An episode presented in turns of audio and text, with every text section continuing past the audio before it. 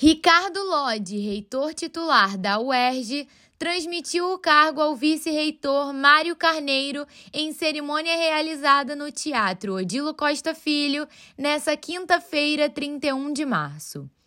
Ricardo Lodi assumiu a reitoria da UERJ em janeiro de 2020, dois anos após uma das piores crises que marcou a história da universidade.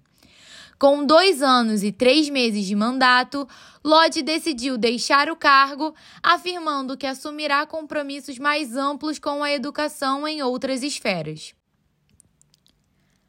Além dos representantes das cinco pró-reitorias da universidade, também estiveram presentes na solenidade os diretores dos quatro centros setoriais da UERJ e a reitora da UESO, a Universidade da Zona Oeste, Luanda Silva de Moraes. Diretamente do Rio de Janeiro, Ana Júlia Brandão, para a Rádio UERJ.